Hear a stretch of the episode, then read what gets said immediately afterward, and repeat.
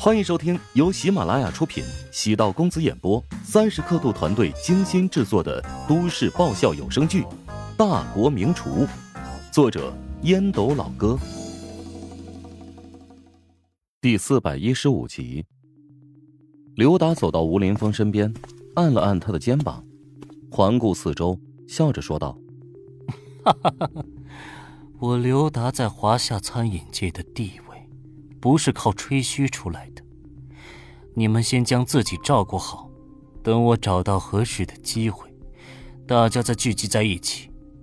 到时候，我希望你们不是一个人来投靠我，而是带着一个团队来投靠我。弟子们陆续明白刘达的想法了。刘达是希望这些弟子开枝散叶，潜入各个餐饮集团，让他们带出新的团队。二十个弟子。每个人带出十个人的团队，那就是两百人。师傅，我们明白了，绝对不辱使命。刘达营造出了一种同仇敌忾、悲怆的气氛，将弟子们的血性成功的激发。说是散伙宴，变相的增加凝聚力。刘达在饭局上没有喝酒，他要戒酒，以此表明对喝酒误事的反思。饭局结束，吴林峰将刘达送到住处，返回熟悉的家中。刘达让吴林峰坐下，主动开始泡茶。刘达沉声道：“师傅交给你一个任务，世界烹饪交流大会上，你必须要战胜所有对手。我不会让你失望的。如果你战胜所有对手，我将会把所有资源转交给你。”吴林峰瞪大眼睛，吃惊的望着刘达。刘达自嘲的笑了笑：“哈哈，人的名声一旦被玷污，想要再清洗干净，难度实在太大。不如我退居幕后，给你当军师和参谋，助你成为顶级大厨。”吴林峰鼻子一酸，竟然落泪了，有感动，也有激动。刘达笑了笑，从今天开始特训吧。我参加过数次世界烹饪交流大会，知道其中的门道。希望我的经验能给你带来启发吧。吴林峰眼中闪过一抹坚定的光彩。好，刘达觉得自己与宋恒德或者陶南方是一个层次的对手，而吴林峰的对手应该是乔治。刘达激励道：“只要你取得第一，之前在厨王大赛上被乔治偷走的厨王称号，也将会被你拿回来。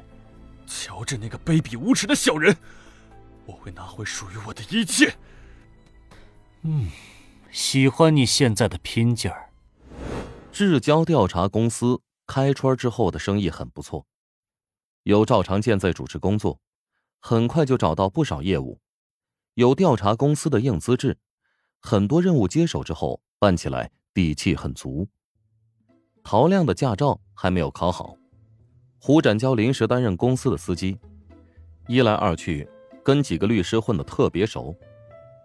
赵长健是个成了精的人物，哪里不知道胡展娇故意跟他们把关系处理好，以便增加在公司的存在感。赵长健的计划很简单。通过业务上的能力，将胡展娇彻底架空。胡展娇在股份上占有绝对优势，只要自己稳稳的控制住下面的员工，迟早会将他踢出局。最简单的办法，等业务稳定之后，自己注册一家公司，将核心人员拉过去，这家公司就彻底成为空壳。胡展娇其实也明白赵长健的打算，他需要在最短时间。熟悉公司的业务，了解调查公司结构和制度，做好赵长健撤离的准备。在很多人眼中，胡展娇是个没心没肺的家伙，但很多人都忽略了，胡展娇是琼金大学管理班的毕业生，能考入琼金大学的都是凤毛麟角的学霸，怎么可能是头脑空空如也的草包呢？没有太多心机。何尝不是故意示弱？他现在缺少对调查行业的了解，暂时忍辱负重，为了学习赵长健的行业经验。说的更简单一点呢，狗在暗处低调发育。近朱者赤，近阴者腹黑。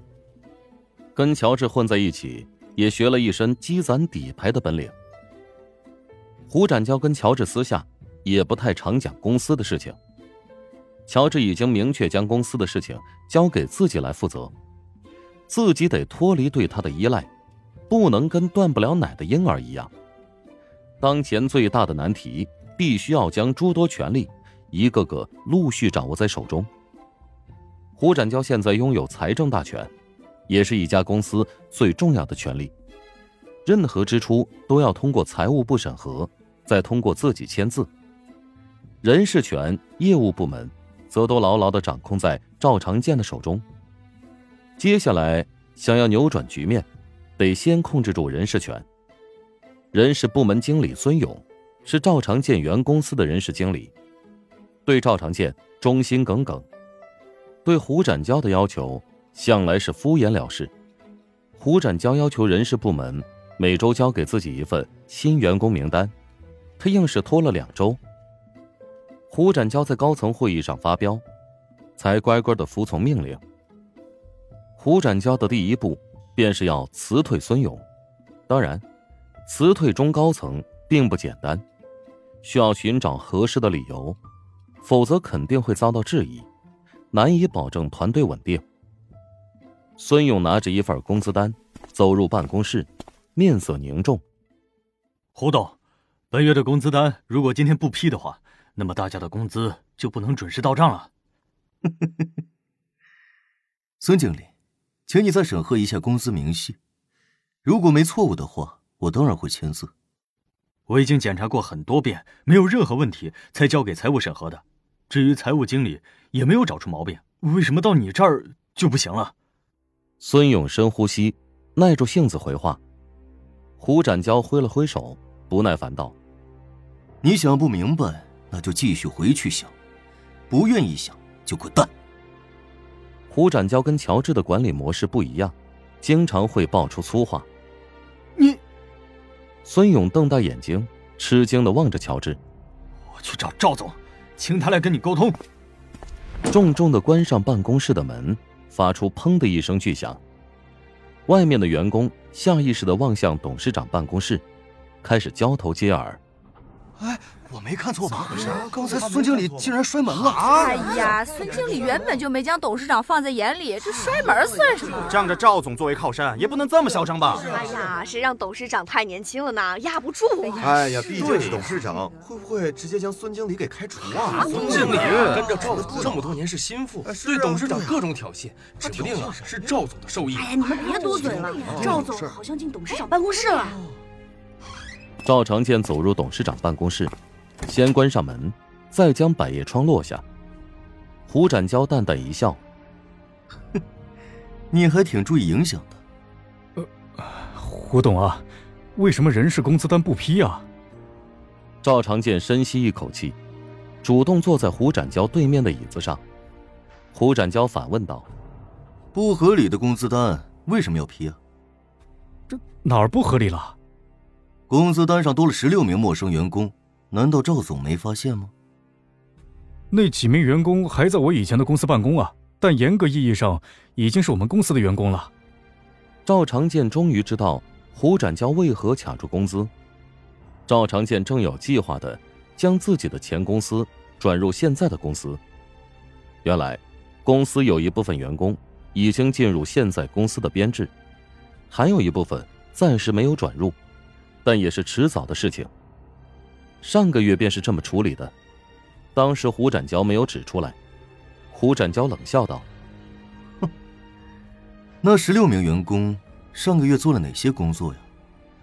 如果为我们公司做了一点贡献，我都会足额发工资。赵总，据我所知，他们都在运营你之前的业务吧？